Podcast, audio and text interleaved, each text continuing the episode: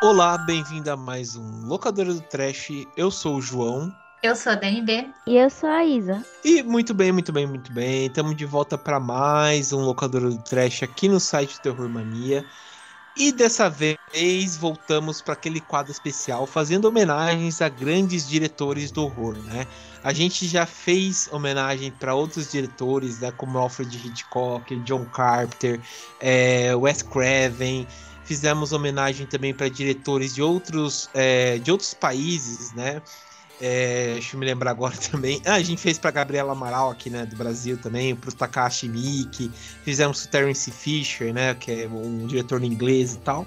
E dessa vez, né, vamos fazer para um, um, diretor italiano que é o surpreendente, para o magnífico aí, é, Dario Argento, né? Então, para o maestro Dario Argento. Então, a gente separou aqui alguns filmes dele para comentar. A gente vai, na verdade, falar da trilogia das mães e também de alguns clássicos do diálogo, né, do mestre aí, né? Então, antes do, da gente comentar aqui, a gente só vai passar uns recadinhos e a gente já volta.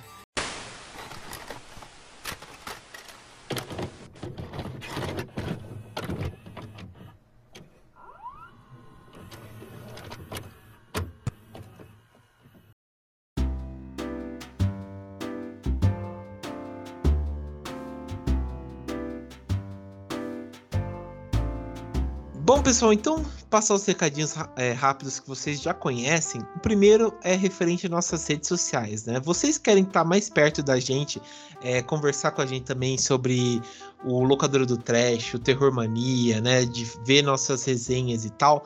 Vocês podem conversar com a gente através do arroba terrormania666, né? Lá vocês é, em várias né, é, redes sociais, tipo Instagram, Twitter, Facebook, vocês encontram a gente e conversa, né? Daí dá para vocês saberem é, os temas do podcast, dá para saber também as resenhas que a gente posta, para saber né, tudo sobre isso.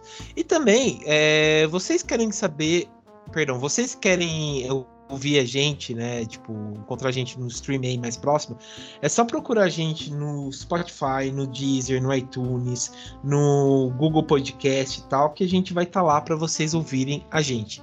É, e também Lembrando que a gente, né, tá postando aí no, no Instagram, sempre que sai no podcast, a gente sempre coloca, né, agora os filmes que a gente tá comentando, né, é, no, no podcast. Então tá ficando bem mais fácil aí também para vocês saberem os filmes que a gente comenta, né?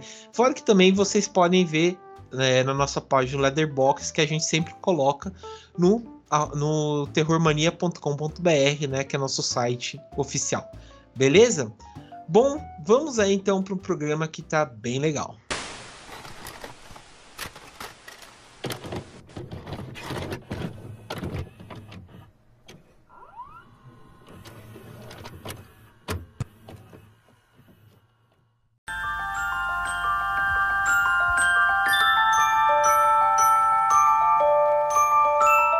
Pessoal, então estamos de volta aqui. É, bem, como eu falei para vocês, olha a importância de vocês sempre estarem acompanhando a gente nas nossas redes sociais, hein? Bom, Dani, eu fiquei sabendo aí que você comentou aí no Instagram, né, na caixa de perguntas aí, ou caixa de respostas, não sei bem, é, qual o filme preferido deles do Dario Argento, né, para os nossos ouvintes aí? E teve um pessoal que comentou, né? Fala aí pra gente o que, que o pessoal falou um pouco sobre os filmes preferidos deles? Sim, vamos ver aqui a resposta do pessoal, né?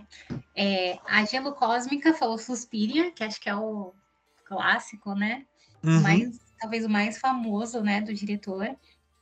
Uh, o Bruno Rafael falou que o filme predileto dele é Terror na Ópera, simplesmente um espetáculo. Fez até um, um trocadilho, né? O Slasher from Hell falou que é o gato de nove caudas. Aí foi minha homenagem à Isa, né? falou, que... falou que é o melhor filme da trilogia dos animais, um dos melhores diálogos. Uhum. Né? É, tem mais resposta aqui também. É o Afrofuturista, que está sempre participando aqui com a gente, falou que é o filme Tenebrai. Acho que é assim que se fala, né? Isso, é um excelente diálogo também. Eu adoro esse filme.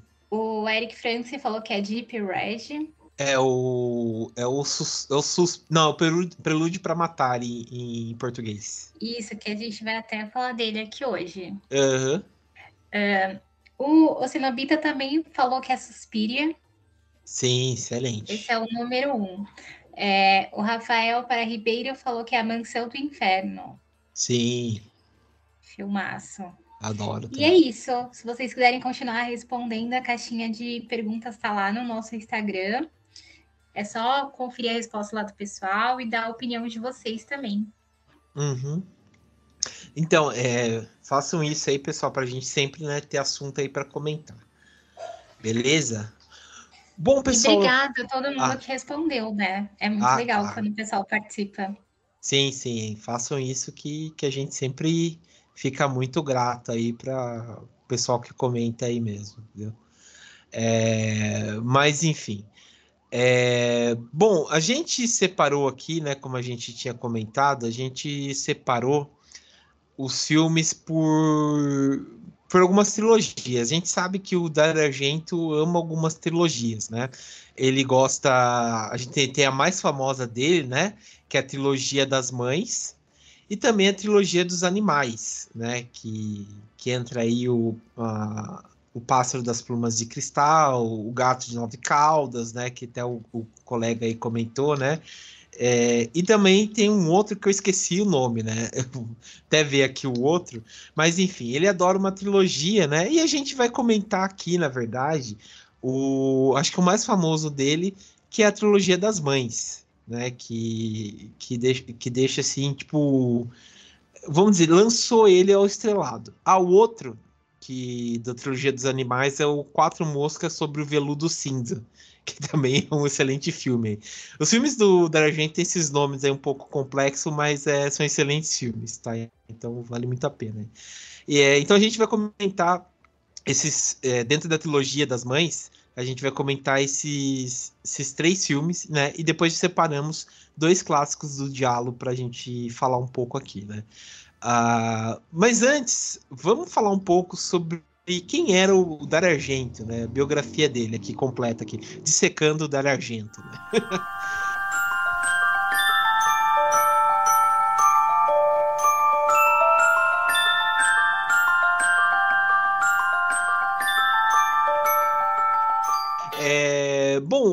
Argento, né, pelo nome, ele é um diretor italiano.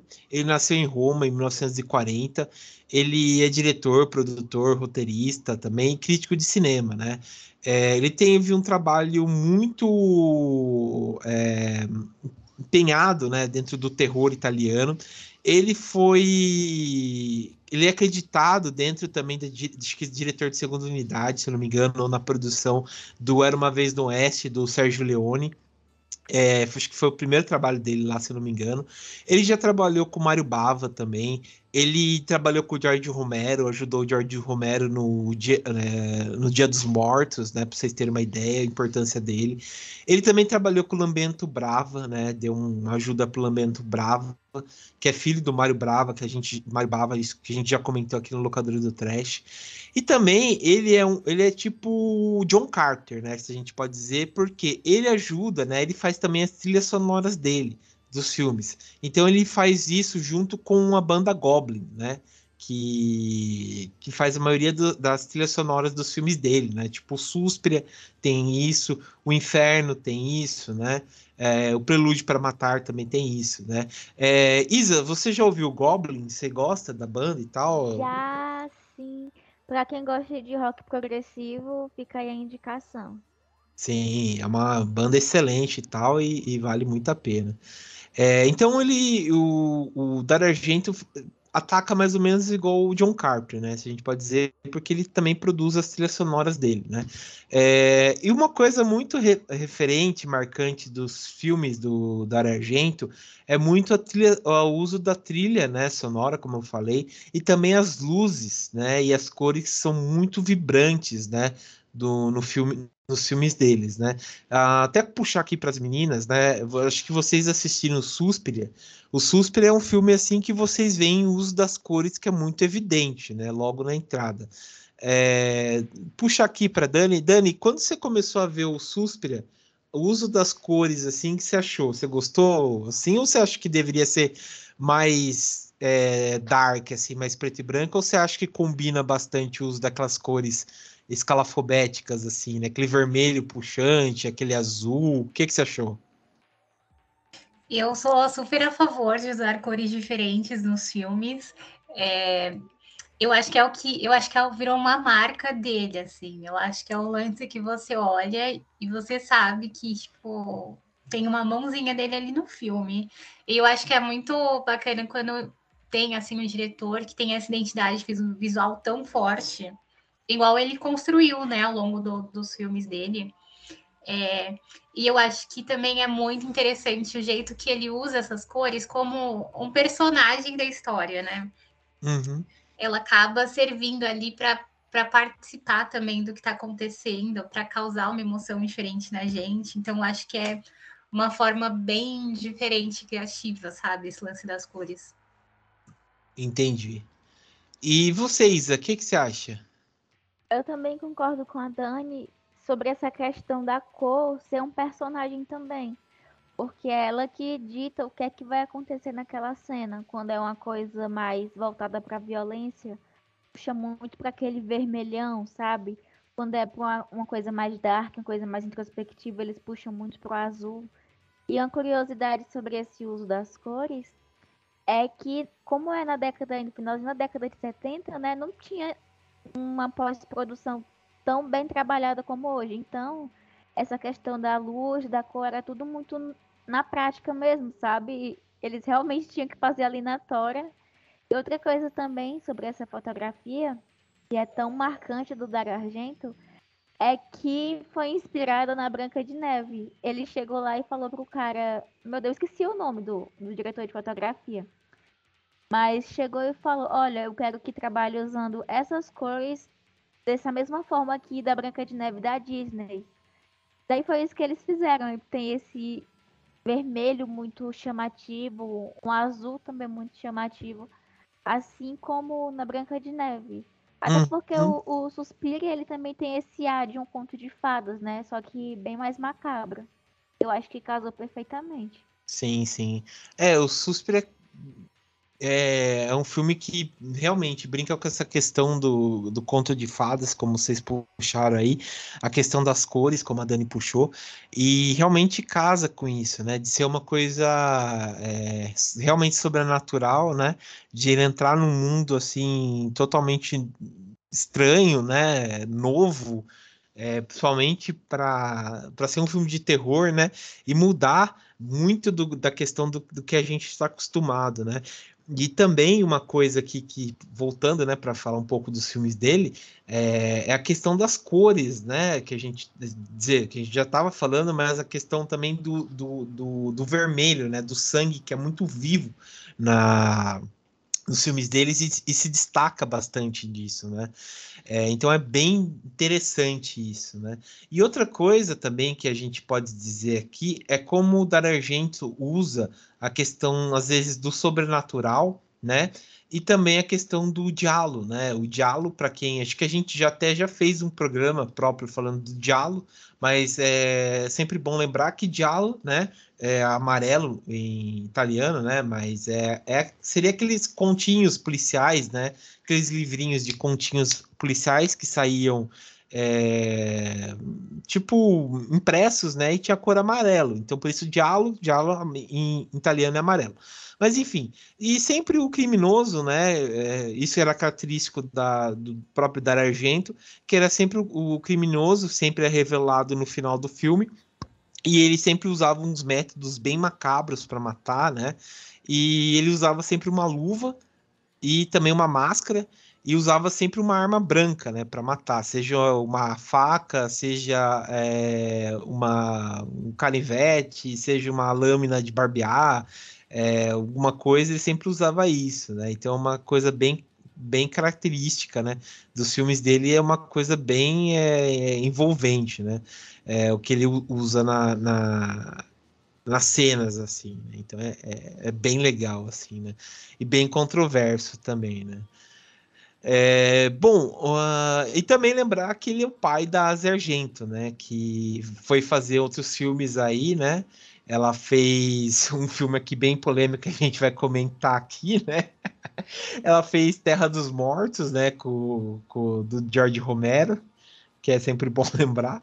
E também fez Triple X, né? Com Vin Diesel, que é outro filmaço aí.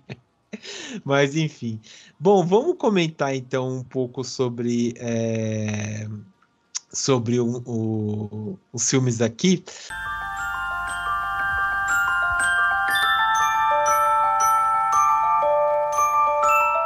Vamos começar então. Uh, vamos começar então com a, com a trilogia das mães. Uh, o primeiro filme da trilogia das mães é o Suspira, né, de 1977. Em verdade, né? Dani, lança a sinopse pra gente aí da trilogia das mães aí, mas o Suspira. Qual que é a sinopse dele? Bom, o Suspira, ele conta a história dessa menina que vai para essa escola de dança, né? E ela vai para lá achando que vai ser só balé e felicidade, coisas bonitas. Chega lá, um monte de mulher que fica rodando e se esfaqueando. Muitas mortes acontecem e ela não entende nada, ela não sabe o que está acontecendo. É basicamente isso. É, basicamente isso mesmo, né?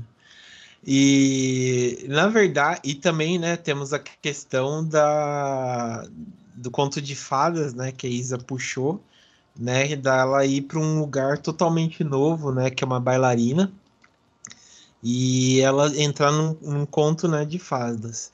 A, a questão de ser uma personagem americana também achei bem legal, mudar esse cenário, né, ela é uma personagem americana que vai para para Alemanha, né, que é a Jéssica, que vai para uma que vai para uma, uma perdão, a Suzy, né, Suzy, que ela vai para uma, uma companhia de balé na, na, na, na, Alemanha, né? A gente tem, perdão, a trilogia das mães é porque nós temos três mães, né? As três mães. A primeira mãe, que é a mãe das lágrimas, né? E segunda mãe, a, que é do inferno, é a Mother, é Mother, a Mother Suspírio, a Mãe Lac... Tenebraram e, e a. É, né? É, ela é a, a mãe dos suspírios, né? Madre Supiriorum, né? Que é a, essa daí do Suspiria, né? Então ela é a, a, a, primeira mãe, seria, né? E uma característica é que ela, quando ela entra lá, né? A, a Suzy entra nessa parte aí, nessa convenção de bruxas, na verdade, é, é uma coisa muito bizarra, né? Porque ela não consegue, tipo, ela vê que tem uma coisa estranha lá dentro, mas ela não consegue se identificar o que seria lá dentro, né? Tipo, ela sabe que tem um mistério, sente uma, uma aura estranha e tal, mas não consegue saber o que acontece, né? E é bem bizarro. E logo no começo, quando a gente vê a o personagem, personagem tipo, fugindo de algo, e, e tem aquele assassinato lá da mulher se matando e tal, a gente já vê a coisa bizarra que tem, né? E o pior é que, tipo, não tem muitos assassinatos no filme, né? Só tem três, né? Se a gente for ver isso, que é o mais chocante também, né? Acho que é um puta de um filmaço. A gente já falou um pouco sobre ele quando a gente fez a comparação, né? Entre o. Ele e o remake, né? A gente já falou e falou que os dois também são excelentes, né? Então é, são dois filmaços. É, Isa, o que, que você acha? Você curte esse daqui também? Aham, uhum. Suspiria é basicamente a tal da festa estranha com gente esquisita. e uma curiosidade sobre o Suspiria é que o Dario Argento, que de vez em quando ele tem umas ideias um pouco controversas, ele queria que fosse uma escola de crianças, né? Uma, uma academia de balé infantil. Só que o negócio era muito pesado para poder se passar com crianças. Daí o pai dele sugeriu, né, que fossem com adultos e tal. Aí ele acatou a ideia, mas ele deixou as maçanetas sempre mais altas para dar a impressão de que as personagens eram pequenas. Pra ter Nossa. esse ar de, de conto de fadas infantil mesmo, né? Uhum. E eu amo muito Suspira, porque é uma viagem muito doida, assim. É muita coisa surreal acontecendo ao mesmo tempo, mas ao mesmo tempo em que as coisas ruins e asquerosas vão acontecendo, tipo verme caindo do teto, é um filme muito bonito, muito por conta dessa questão das cores que a gente falou, como tudo, o prédio, o prédio também ele é um personagem, né? Aquela mansão, aquela escola de balé é um personagem. E é tudo tão imponente e tudo tão bem detalhado que você se vê imerso naquele universo. E eu amo muito esse filme. É uma, um, um filmaço mesmo, né? Adoro esse filme. É... E também é um, um, um, Eu tava vendo aqui, eu não sabia que ele é baseado num conto, né? Do Thomas Quincy. Tava até pesquisando aqui. Thomas Quincy, que é um poetista inglês nele. Né? Não sabia que é, é, é que é baseado. Três mães. As é... das três mães são baseadas na, na obra dele. Sim. Não sabia disso que é, tava vendo aqui que tem essa, essa parte aqui, achei interessante disso. E o cara tem uma história de vida aí perturbada, hein? Nossa, eu sabia eu não, eu não conheço a, a história do Thomas Quincy. É, ele tava lendo aqui, ele perdeu o pai muito novo. É, teve muita. Ele, tipo, falou que ele sofreu muito durante a infância, né? Tipo, de dores e tal no corpo. E para placar dor, ele usou ópio. Pra, é. pra, pra, pra, tipo, amenizar a dor. Nisso ele ficou viciado, né? Em ópio. É, ele teve uma educação formal, né? Que tava vendo aqui, ele conseguiu estudar e tal. É, mas no fim ele morreu. É, deixa eu ver aqui. Assassinato. É, então foi, foi, isso, basicamente. Aí. Mas enfim, mas viveu bastante tempo pra época, com 74 anos, né? Mas enfim. Interessante essa parte aí, não sabia. Mas é legal. Uh, bom, vamos então comentar aí, acho que é um dos, um dos meus favoritos aí. Falta a Dani falar um pouquinho sobre o que ela achou de, de Suspiria. Ah, verdade, Dani. Você quer comentar aí? Verdade, que você falou, que você achou? Minha opinião está no podcast Locadora do Trash, Suspiria, original versus remake. Ai. Não, brincadeira. É, não, é porque eu, eu, falei tanto naquele podcast que eu não sei se eu ainda tenho uma opinião nova para dar agora, né? Se mudou alguma coisa. Mas uhum. eu acho que vocês já falaram tudo, assim. É um filme muito bonito visualmente. E eu acho que ele deixa a gente muito preso, porque ele é um filme, assim, muito visual. E eu acho que esse é o encanto do filme. Tipo, ele é, ele é mesmo essa coisa de contos de fadas macabra, assim, ele tem uma aura diferente. É, eu acho que vale muito a pena assistir para quem não nunca assistiu na vida, acho que vale muito a pena. É, por esse lance da, do visual mesmo. Eu, eu acho que a história não é tão assim, nossa, que interessante. É, chega umas, em alguns momentos chega até a ser maçante, assim, né? Mas eu acho que pela estética vale muito a pena. Entendi, é. Tem, é. tem esse ponto também. Ah, lembrando que tem esse filme para ver na, na Amazon, né? Para quem quiser assistir. O... Ah, não, acho que na Amazon tá o remake. Ah, não, acho que é os dois. Os dois? É, eu sei que tem no YouTube. No YouTube tem o original também. Joguem aí no Google. É, enfim. É. Gente, e outra coisa sobre o, o Suspiria é porque é, tinha a atriz, né, que era estadunidense, tinha o pessoal da equipe tal, que era italiano, e tinha outros personagens que eram, eram feitos por alemães. Deram a Torre de Babel o negócio. Tanto que tem muitas partes que são dubladas no próprio filme antes dele ser lançado, porque cada pessoa estava falando no idioma diferente. Tem a cena que a, que a Suzy Benham tá falando com o, o médico, o psiquiatra lá, só que ele só sabia falar alemão. Daí ela ficava lá confirmando e tal, só que ela não sabia o que, é que ele estava dizendo. Ela recebia um sinal para poder interagir com ele, porque ela não tinha a menor ideia do que ele estava falando. Uhum. Nossa, é, isso daí é muito normal no, em filmes italianos, essas coisas, que é essa questão da, da legenda, né? Porque ele. Até no próprio do Sérgio Leone também, né? Que é Tipo, o, o, o Clint Eastwood falava inglês, os personagens falavam italiano, daí tinha que dublar, então era uma coisa muito comum, né? Isso aí que é uma coisa engraçada, esse é, papo e... da legenda.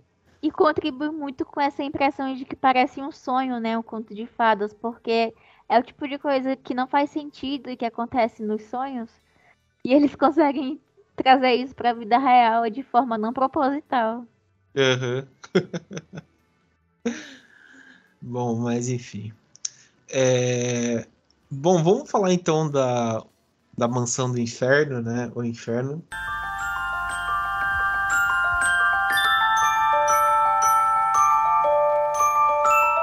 Acho que para mim é o meu favorito. Eu adoro esse filme. É, eu gosto bastante. Desculpem aí, mas eu prefiro mais do que o, o Suspiria. É, ele foi dirigido em 1980, foi lançado em 1980 aí.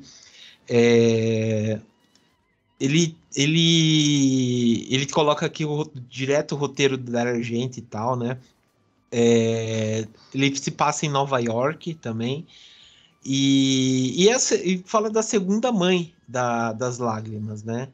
É, e eu acho bem legal porque é uma coisa um pouco mais é, redutora, assim, né? E eu acho a fotografia muito mais bonita, né? Eu tenho um trechinho aqui que eu estava pesquisando, eu encontrei aqui, eu vou ler aqui, que ele fala aqui um pouco das Mães das Lágrimas, né? E também ele vai explicar, já no segundo filme, que ele vai explicar o que, que são as Mães das Lágrimas. Isso que também é interessante também, e a introdução do filme. Eu não é. sei se vocês lembram disso, que ele fala assim, né, no livro lá.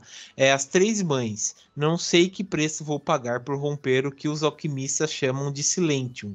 A experiência dos nossos colegas nos adverte sobre não compartilhar nossos conhecimentos aos leigos.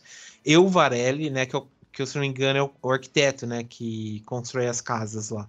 É, residente em Londres, conheci as três mães e construí-lhes não, e construí leis Opa, português está difícil aqui. E construir três casas. Uma em Roma, é, uma em Nova York e a terceira em Friburgo, Alemanha, que é o do Susper.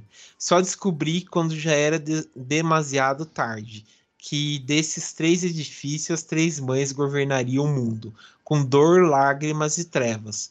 Madre Superiorum, mãe dos suspírios, a mais velha, vive em Friburgo. Madre Lacrimarum, Mãe das Lágrimas, é a mais formosa das irmãs e governa Roma. Madre Tenebrarum, Mãe das Trevas, é a mais jovem, cruel e controla Nova York. Eu construí as suas horríveis casas, depósito de todos os seus imundos é, segredos. As chamadas mães são, na realidade, cruéis madrastas incapazes de criar vida.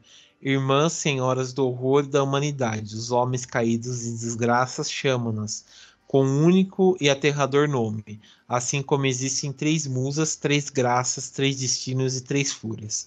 A terra sobre a qual estão construídas três casas eventualmente se tornarão fatal e cheia de pragas, tanto que a área circundadamente se tornará imprestável. Nossa, achei, achei foda. Gostei. Cuidado cara. se acontecer alguma coisa com você nas próximas semanas. Ah, mais, mais do que tá acontecendo. mais do que tá acontecendo. É silêncio. É, nossa, hoje já aconteceu coisa triste. Hoje eu tava indo trabalhar, caiu o meu fone de ouvido, perdi ele na passarela aqui pro trabalho, já fiquei. É, deve, deve, ter sido uma das, das, três mães aí. É, já deve ter sido. Aí já acabou. Aí foi a das lágrimas. É, já foi. Porque eu chorei também, então já foi. que vier aí é lucro. Enfim. Então, mas é o meu filme favorito, cara, porque ele. E uma coisa particular nesse filme é porque ele demora para ter um protagonista também no filme. Não sei se vocês sacaram essa parte aí, porque ele começa, né, tendo a irmã do protagonista aqui, né, que vai aparecendo aos poucos, e no final que a gente vai ter, na verdade, né, quem que é o protagonista do filme, né? Então é isso que achei bem interessante, né, nessa parte. É, Dani, você comentou que você adorou esse filme, né? O que, que você gostou tanto desse, desse filme aqui? Eu, uma das coisas que você citou foi uma coisa que eu gostei muito, que é esse lance de, de demorar para ter o protagonista, assim. A gente acha que está vendo o protagonista e não é, sabe? Uhum. Essa, essa, brincadeira com quem é o principal é muito é divertida de assistir. É, eu acho que esse filme ele é mais em, em comparação a, aos outros dois, né, da trilogia, também é o meu predileto, assim, disparado, porque eu acho que ele tem mais história, ele tem mais coisa acontecendo e ele tem uma explicação do porquê tudo aconteceu no filme anterior, das coisas que estão acontecendo nesse do que vão acontecer no outro. É, não é aquela explicação extremamente didática e tal, mas você entende o porquê das coisas. Então você não se sente mais tão perdido na história, você consegue acompanhar, assim. É, eu acho que acaba sendo muito interessante. Eu acho que tudo nesse filme é mais interessante, assim, os acontecimentos, os diálogos, a, o visual do filme eu acho mais bonito até também. Então, tipo, achei um filme bem interessante de assistir. Sim, tem todos esses pontos mesmo, né, que, que são bem relevantes mesmo, né, e mostra bem essa característica, acho que é o amadurecimento dessa parte também do Dar Argento, né, que, que para mim acho que é o supra-sumo dessas trilogias aí que a gente vê. É, mas e vocês? Esse aqui... filme é a própria Opa. história de. Ah, não, não, pode aqui. falar. Esse filme uhum. é aquela própria meme lá dela faz a fic dela, né? Porque a menina ela compra o livro lá, ela tem certeza que a casa dela é que tá escrita lá no livro. Uhum. Isso eu acho chega a ser engraçado, né? Sim, sim. Imagina se ela morasse no Brasil. Isso mesmo, né? E, tipo... ela ia, ia, perder o fone na passarela também. Isso aí ia ser a desgraça dela. Não ia ter, não ia ter é, bruxa o suficiente na vida dela. Não, não ia, cara. Nossa, pior que foi, cara. E pior que, tipo, eu, assim, por um momento eu refletindo, eu acho que minha casa tá tendo covil de bruxas, cara, porque ao mesmo tempo que aconteceu isso, a Aline mandou mensagem para mim falando que caiu na rua, é, o celular dela foi para debaixo do carro. Meu Deus! É, sabe, um monte de coisa assim, sabe? Desgraça pouco é, passar, é bobagem. Até amanhã a gente vai até pra tomar um passe, sabe? para limpar um pouco aqui as coisas, sabe? Então é isso, sabe? Sabe o que é isso? É, tem que tampar o umbigo. É, então. Exatamente. Então... Tem que tampar o umbigo. É o segredo do, do sucesso. É, é o segredo mesmo, cara. Pra ser tipo já de picom mesmo. Vamos, vamos lançar o adesivo de um bingo locadora do stress. Fazer isso mesmo. Mas enfim. É... E você, Isa, o que, que você achou desse filme? Eu também gostei bastante dele. E como a Dani falou, né? Ele dá essa explicação no começo. Só que não é aquela coisa didática, assim, que você que eles insultam sua inteligência, né? Eles explicam e você tem que juntar as pecinhas para poder entender o que está acontecendo. E também essa questão que vocês já comentaram sobre o protagonista falso. E você acha que vai ser a menina, mas ela vai de, de comes e bebes logo no início do filme e você sabe quem é que vai ser o protagonista da história. E tem uma cena que é uma coisa assim claustrofóbica demais, demais, demais. Que é quando a menina vai procurar a chave debaixo d'água e, e tem um corpo querendo pegar ela de volta e tal. Essa cena também ela é bem incômoda e ela é bonita, porque tem essa questão que a gente falou do primeiro filme também, que envolve muita cor e muita imersão no, na sua experiência, né, assistindo. E outra coisa sobre esse filme também que eu gosto muito é que a Mater Tenebrarum, né, que é a mãe das trevas, que é a, a mãe dessa, dessa mansão, ela é a própria morte, né? Que tem até uma cena que ela vira a versão personificada da morte. E eu achei bem impactante isso. No primeiro a gente tem esse impacto, né, da, da mãe dos suspiros e tal, mas nada tão forte quanto a, a Mater Tenebrarum desse filme. Sim, sim. Eu acho que o, o visual dela é o que é mais empolgante, assim, né? Se a gente pode dizer. Porque é, mostra, né? E também como ela é apresentada, não sei se você concorda comigo, para mim eu acho um do, uma das melhores coisas é, como ela é apresentada também. é, aquela cena do espelho e tal, para mim é muito bom, cara, muito bom mesmo. Mas isso que você falou é, é sensacional, porque essa parte aí do, de como é, é, claustrofóbico mesmo, quando ela desce lá, né, a irmã dele lá, desce dentro da água lá para procurar o, acho que é o colar, né, dela, se não me engano, e, ou a chave, acho que é a chave, né, a chave do, da, da casa. É, é tipo um chaveiro. É, e Daí tem um monte de corpo, né, lá, e, e, e é bem claustrofóbico, ela nada com aqueles corpos lá, dá uma aflição, e, e depois, né, ela sai de lá, não aciona a polícia, não faz nada, e, e depois, né, é, acontece tudo isso, e, e simplesmente, né, tipo, mostra essas questões, né, achei, achei foda. Mais um Eu... dia como em Nova York. É, é bem isso. E também aquela cena, né, de falar de uma coisa comum em Nova York, a cena lá do, também inexplicável lá do, do aquele velho lá, manco lá, que, que eu mereci, achei merecido a morte dele, né, que, que ele vai fazer aquela coisa com aqueles gatos lá também. Né? É, você... bem feito pra ele. Bem feito mesmo, né, porque achei muito foda que o cara vai lá fazer lá com os gatos, né? É, e daí aparece um monte de rato, começa a matar ele, daí ele grita lá, daí aparece do nada um cara com um facão, né? E mata ele, que achei foda. Luiz Amel fazendo escola aí. Uhum. Mas enfim. E, putz, eu achei, achei muito foda, cara. E como eu falei do amadurecimento acho que desse filme aí do Dario Argento, porque ele vai explicar umas coisas porque, tipo, aí você começa a ver o, o Mark, né? Que ele, ele vai começar a investigar um pouco do que aconteceu com a irmã e tal. E daí ele vai ver que a casa, né, o apartamento, na verdade o prédio é um pouco estranho, né, tipo, dessa construção. Daí ele vê que o, o por conta das bruxas. E a questão também do edifício e tal, fala que, por exemplo, ah, a chave é você alguma coisa assim, né? E, e, ele, quando ele vai entrar lá, ele sabe que sempre tem uma, uma inscrição falando na porta que tem uma que é uma casa de uma bruxa, né? Isso que eu achei interessante, né? É uma coisa que no Suspera não mostra, né? Isso que, que eu achei um pecado. E esse daqui ele já mostra, tipo, de criar sinais, né? De, do filme, né? De respeitar e criar os sinais do filme. Isso que eu achei, achei legal.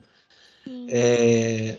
E ele também dá tipo umas pinceladas de que vai ter uma continuação, né?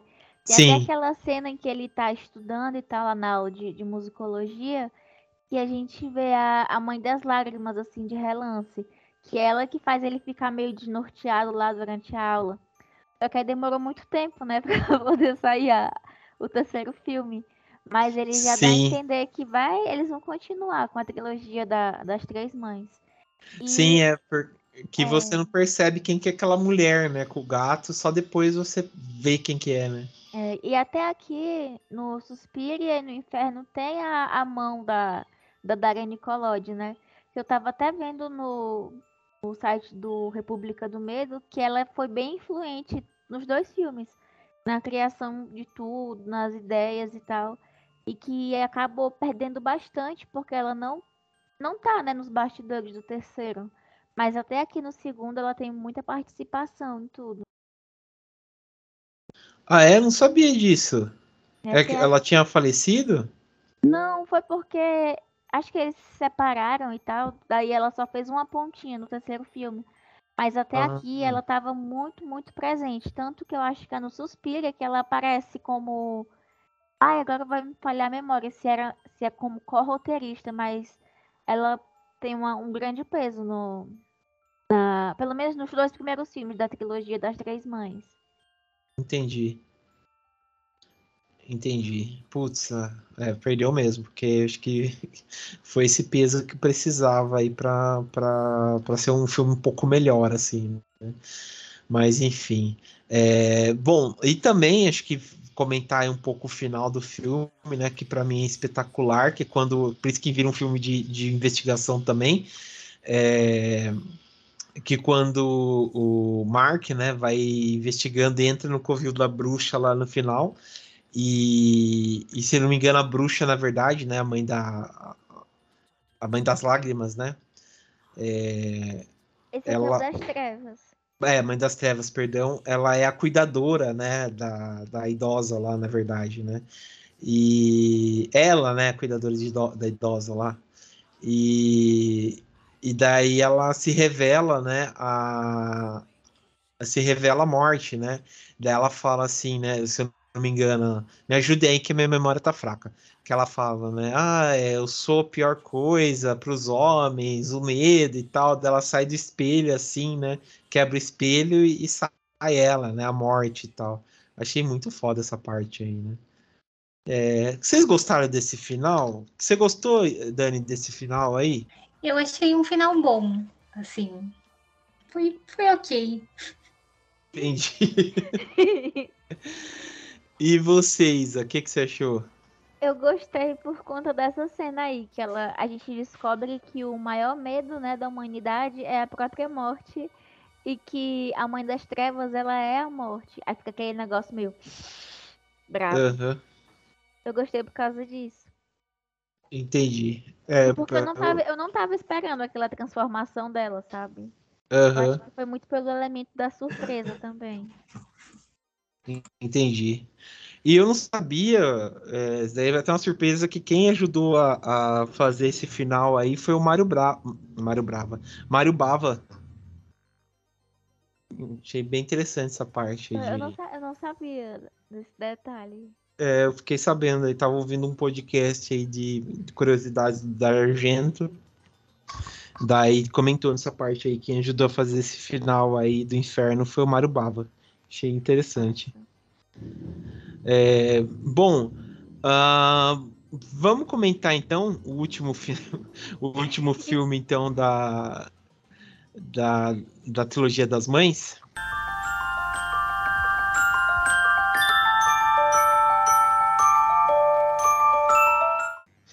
que sim, temos que comentar sobre ele, que é o Retorno da Maldição, A Mãe das Lágrimas, né, que saiu em 2007. É... Bom, é... esse aí demorou bastante, né, para ser lançado. Eu acho que é um pouco compreensível porquê, né, mas enfim. É... Vamos aí, Dani, lança a sinopse pra gente aí. Eu só sei o começo, né? Não sei. Eu não terminei de assistir esse filme, eu achei ele horrível.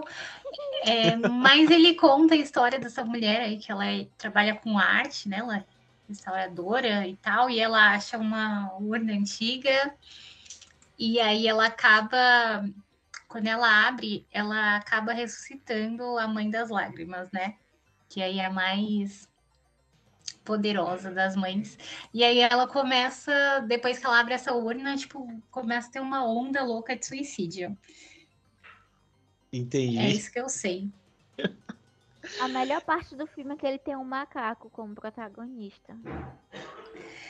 Sim, pelo menos, pelo menos dá um pouquinho de diversão, né? Entretenimento. É. É, bom, esse aí realmente o, o último filme, né, da trilogia e tal tem esse pecado aí de ser um filme um pouco, acho que, vamos dizer, acho que um pouco o como posso dizer, acho que filho do seu tempo, né? É, de ser um pouco assim, de deixar de ser um filme de, do, da cara do Dario Argento, se eu posso dizer, de não ser um tanto apelativo em alguns momentos, de ser usado a cabeça para ser um filme assim, acho que filho dos, dos, realmente ser filho do seu tempo, né? Então é, tem muita assim pelação, se a gente pode dizer, apesar de ah, João, você, mas você não gosta dessas coisas? Não, adoro, né? Mas pô, é, depende do diretor, né? É a mesma coisa, sei lá, que pegar o, por exemplo, o George Romero, um diretor que eu, que eu gosto, né? Eu gostava, né? Já que ele faleceu, e colocar ele para fazer um filme de comédia romântica, né? Não vai caber ele nesse filme, né? É a mesma coisa que o Dario Argento aqui, né? Ele não, não cabe numa produção assim, eu acho que muito é, apelativa em alguns momentos, né? Tipo, um cara não, que. Só o, o pôster do filme já é feio para começar é. a conversa. Já não combina com, com o estilo dele, entendeu? Uhum. Já foge dele aí nesse momento. O filme não prometeu nada entregou menos ainda. Bem isso. É porque ele é um cara assim, sutil em alguns pontos, né? Tipo, ele não. Sei lá, ele não é um cara que, tipo, na filmografia dele, não é um cara que coloca gore explícito em todos os momentos, que é apelativo em muitos momentos e tal. Tem os, sabe, os pontos sutis que ele coloca isso para deixar o público assim, sabe? É, então, nesse daqui você vê que realmente é, é ruim, né? E ainda mais a, a protagonista, a filha dele, a, a, a que realmente é uma atriz muito ruim, cara, que você vê que ela não tem carisma nenhum, é, deixa o filme ainda pior, sabe? Então é, é muito, muito ruim, cara. Muito ruim. Eu lembro que eu assisti na época, eu já fiquei assim, muito é, achando ruim o filme. Isso que eu nem sabia, tipo, direito o que, que era a trilogia das mães, para falar a verdade, porque eu não tinha essa, essa, esse conhecimento aí. Daí eu já achei o filme assim bem ruim. Daí assistindo, reassistido por conta do programa, já achei péssimo de novo. Então vocês já veem aí como é a coisa, né? Mesmo tendo que, tipo, o filme tem duas versões, né? Que tem a versão pro, pro cinema, né? Tipo, a versão normal e uma versão do diretor que é um pouco mais pesada, que tem uma versão tipo que tem mais infanticídio e tal, né? Porque tem a morte das crianças e tal. Mas é, do mesmo jeito, eu achei um filme bem ruinzão assim. Né? Então, ele consegue destruir até a imagem, né, das mães, porque as duas primeiras tem aquele negócio mais imponente, né, que tem a a casa, que também faz parte da, da mãe, e aquela mãe que é difícil de derrotar. Nesse daqui é tipo uma mulher normal que fica Sim. pelada, dançando, e se jogar a roupa dela no fogo, ela morre. Tipo. É, então. E é um negócio mó épico, e chega nesse filme fazer um monte de alarde e, e a mulher morre assim tão fácil. É, então, é, é uma coisa que, que não, não faz sentido, sabe? E ainda mais contar a história da, da, da, da mulher da, da Ásia Argenta, né? Deixa eu pegar a da Sara, né? Que é o papel da Ásia, que ele vai contar, né? O cara conta lá para ela depois que é a história da família dela, né? Que, que a família dela morreu lutando contra as bruxas, né? Contando, lutando contra as mães, né? E se você for pegar o tempo, né? Tipo, que as mães estão vivas não faz muito sentido, porque as mães faz muito tempo, né? Então, é, faz muito sentido essa história que o cara conta para ela e tal, né? Então. Nessa é... parte, até que tem uma ligaçãozinha, ah. porque no Suspira, o primeirão, é quando a, a Suzy Bennion vai tentar destruir, né, a mãe dos Suspiros, ela já tá toda capengada e tal, e, e ela morre fácil foi porque a mãe da Sarah desse filme lutou com ela. Ela morreu, mas ela deixou a mãe dos suspiros bem debilitada. E foi por isso que ah. a Penny conseguiu matar ela. Ah, entendi, entendi. Ah, então faz sentido, então. Essa parte aí, então, faz sentido. Pelo menos uma parte. É, pelo menos faz sentido essa parte aí. É, mas, enfim, é, o restante eu não, não gostei muito mesmo, não, né? É, a mesma com o Udo que o Udo, como é que é o nome, né? Udo Kier aí também, achei bem achei bem chato aí, né? Mas enfim. Tem esses problemas aí o o Mãe a das Vacas. desse filme. É, é. Mas assim, dá pra assistir. Não é um filme assim tão, tão ruinzão assim. Né? Não sei. É engraçado Mas... por causa do caos. É. Parece é. um esquete. Aham. Uhum. Mas é. Ah, eu achei, eu achei completamente caótico. É, eu estava até contando minha experiência aqui em off, porque eu assisti o Retorno da. É, assisti o. Ai. A Órfão? Não. Eu assisti o segundo filme da trilogia e já fui para esse, o Retorno da Maldição, né? O último. E aí você vê assim a, a diferença né, da, da, atmosfera de um filme para o outro. É, porque os dois primeiros filmes têm tipo aquela coisa melancólica de sonho e aquela, aquele ritmo mais lento, aquela coisa mais. Vai uhum. se criando um, um, clima, uma tensão, tem uma coisa no ar. E esse filme é um caos, tipo, é, parece que tá vendo outra coisa, assim, parece uma paródia dos outros dois filmes, tipo, não parece que faz parte da história. Não parece que você tá, tipo, no mesmo universo. Porque quando você vê o, o primeiro e o segundo, né, o Suspiria e o segundo filme, você parece que tá vendo uma continuação ali, eles estão ligados um ao outro. Esse é muito... não tem nada a ver com nada.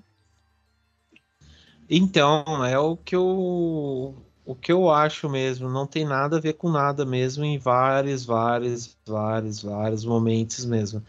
É, é muito difícil você ter uma conexão, você sentir uma conexão dentro mesmo. Acho que você falou aí faz sentido em todos os momentos mesmo. A questão de ser uma coisa melancólica, de ser um sonho, de ser tudo mesmo. Não não faz, sabe, ligação mesmo. É uma coisa, sei lá, filho do seu tempo mesmo. É, assim. E eu acredito muito que essa questão desse intervalo de tempo muito grande entre o segundo filme e esse terceiro foi um dos principais motivos, né, que fez ele ser tão diferente assim.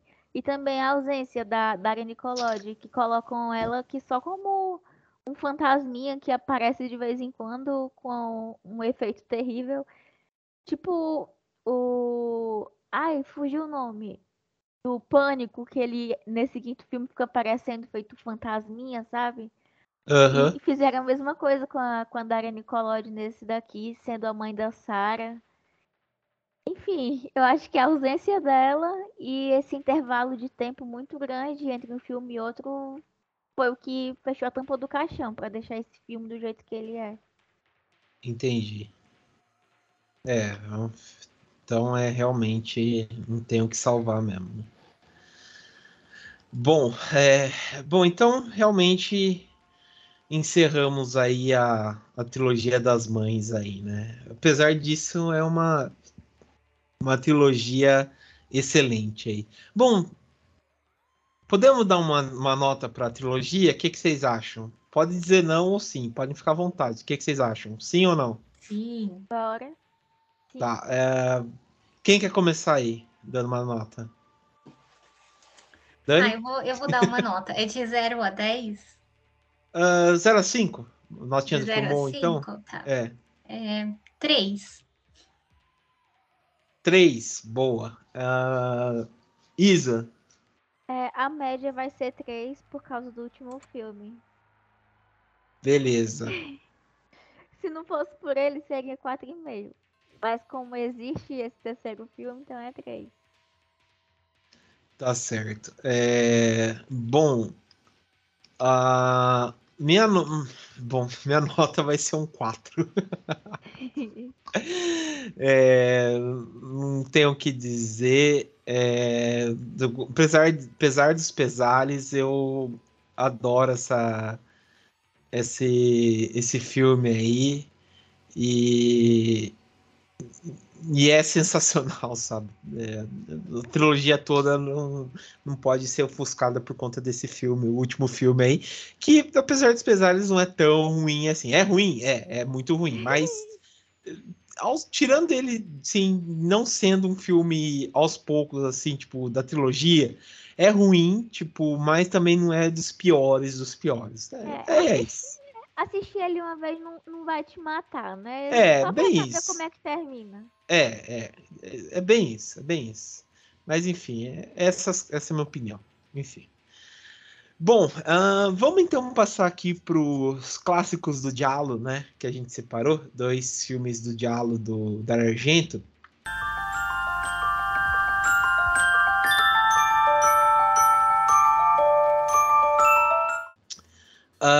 O primeiro foi o Prelúdio para Matar, né? Que esse aqui também é um filme, filmaço clássico do Dario Argento, é, de 1975. Bom, uh, Dani, você consegue lançar sinopse pra gente?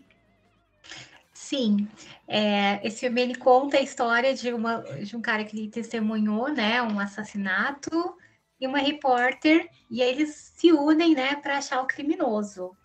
Polícia é para quê? e aí é aquela coisa assim, enquanto eles estão indo, o criminoso está voltando, porque eles acham que eles estão perseguindo essa pessoa, mas na verdade o criminoso está perseguindo eles. Tipo, ele tá ele já sabe o que tá rolando e fica meio que. É, esse, esse, essa pegadinha, né? Essa coisa de gato e rato, enfim. Aquela, aquele climinha de slasher, tem alguém uhum. me observando, tem alguma coisa acontecendo.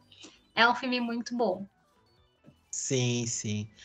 Ah, eu puta. acho que ele é, ele é assim, é, se a gente fosse fazer uma comparação, ele é como se fosse o Halloween do, do gênero, né? É. Bom. É. Acho que sim. Vamos dizer que sim, né? É porque eu acho que ele é o que mais, assim, pelo menos desses que a gente viu, ele é o que mais tem essa pegada de, de filme ah, slasher, né? Tá, tá, entendi. Então, nesse sentido entendi. do formato da, da história. Ah, tá, tá. É, isso daí faz sentido, faz sentido, sim. Entendi, faz sentido. É, mas realmente, realmente. É, e é um, um, um filmaço mesmo. Eu adoro esse filme. É o Prelúdio para Matar, acho que é um filme assim, ímpar da carreira do, do Dario Argento. Ele consegue colocar a questão tanto do trauma né, infantil aí, que até sendo um spoiler aí, mas um trauma que, que a gente vê né, dentro da, é, que ele coloca né, dentro do filme.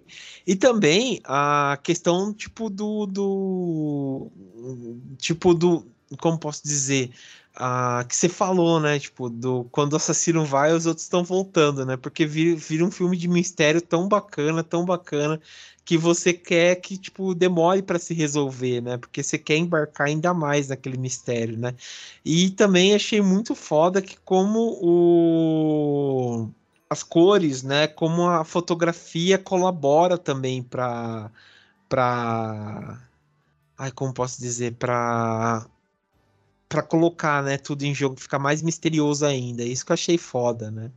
Achei muito foda. E, e também o papel do David Hemmings, né, que faz o, o, detetive, né, vai lembrar que ele fez um excelente filme que é o Blow Up, né, que então ele estava no auge da carreira dele e tal, então ele foi fazer esse filme aí, é, italiano, que deu outro tchan na carreira dele aí, né, então vale muito a pena aí vocês acompanharem essa, esse filmaço aí. É, Isa, até onde você assistiu, você gostou? Como eu não vi eu, na verdade, até é um pecado dizer isso, né? Mas eu nunca assisti esse filme todo. Mas até onde eu assisti, eu vou comentar mais em relação à, estética dele e o estilo dele do que a história em si, até porque eu não sei o que foi que aconteceu depois. Mas ele tem muito. Ele gabarita, né? O, o bingo do diálogo tem aquela mãozinha com a luva e tem aquele assassino que você não sabe identificar direito quem é e aquele aquela interpretação exagerada e a Márcia sensitiva no começo do filme morrendo logo. Até onde eu vi, eu amei. E eu vou terminar de ver. Eu parei na metade. Eu vou terminar de ver ele hoje, porque é até uma vergonha pra, da profissão nunca ter visto esse filme todo. Eita, ah, você não assistiu, né? Então. Ah, ah então nem vou tacar spoiler, não. não, não Mas vai dar com o quê? Quase não. 50 anos. É final dele é, dá uma surpresa. É, é uma surpresa. Não tem, não tem graça a gente contar para você. É, é porque você vai ficar de cabelo em pé. É muito foda. Muito foda mesmo. Mas, enfim. É, vamos então passar para o último para não dar spoiler para Izzy, então.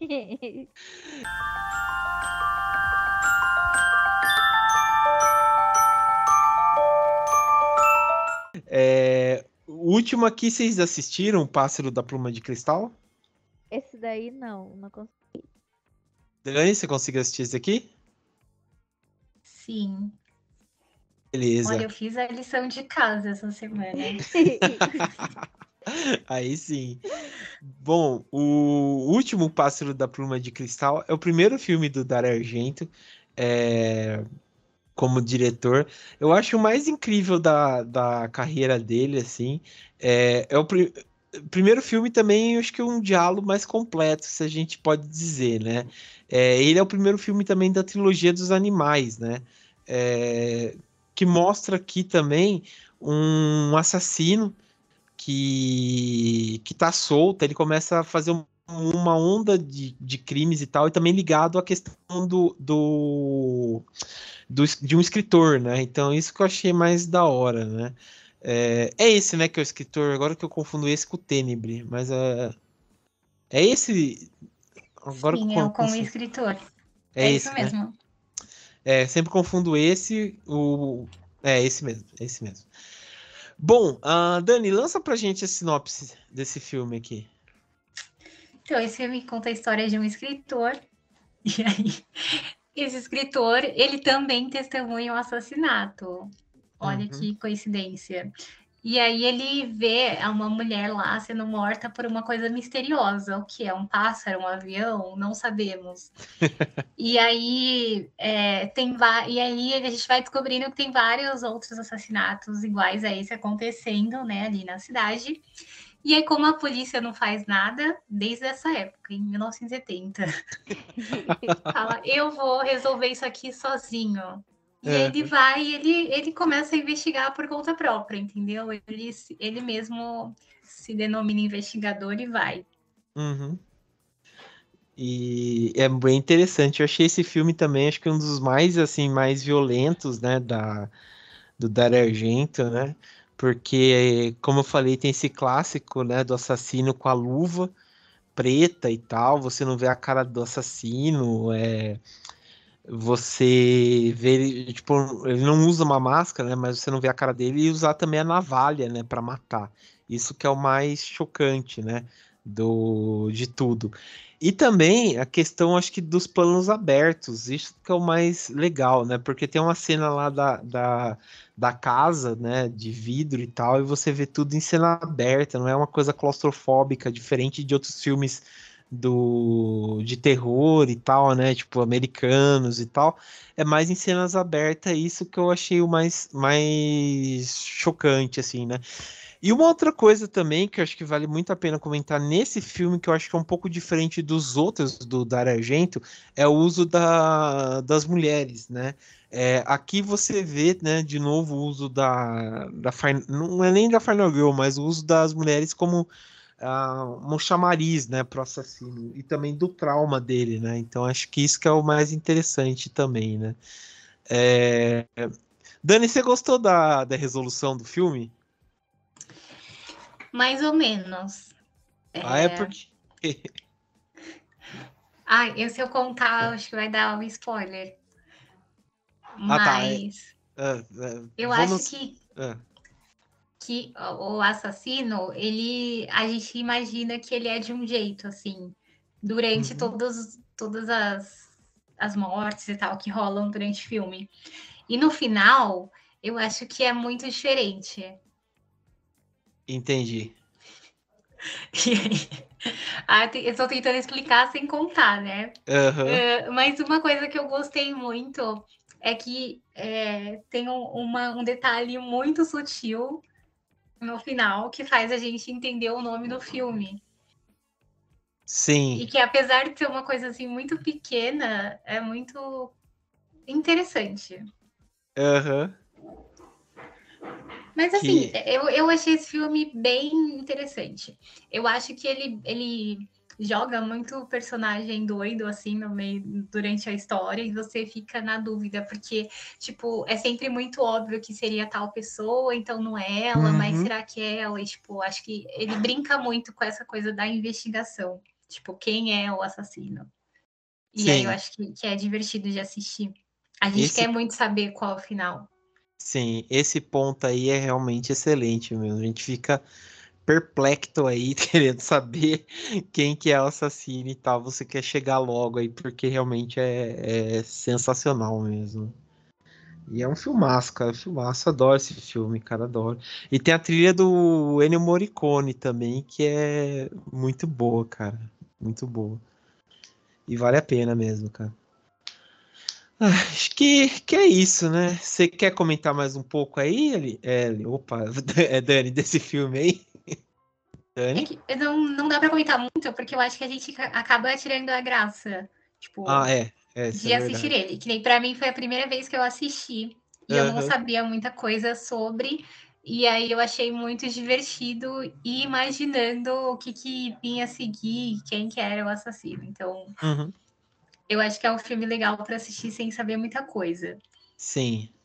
E assim, e outro detalhe, né? Como todos os outros filmes, o visual desse filme é maravilhoso, é perfeito. Ah, com certeza, com certeza. Esse daqui é excelente mesmo. Uh, bom, é, então acho que vale a pena aí todo mundo assistir para realmente a gente comentar um pouco sobre ele, tá? Que vale muito a pena. E comente nas nossas redes sociais, beleza? Bom, pessoal, caso vocês queiram aí que a gente fale um pouco sobre a trilogia também dos animais, lembrando que ele faz parte aqui, é, o Pássaro das Plumas, é, mande mensagem para a gente nas nossas redes sociais, beleza?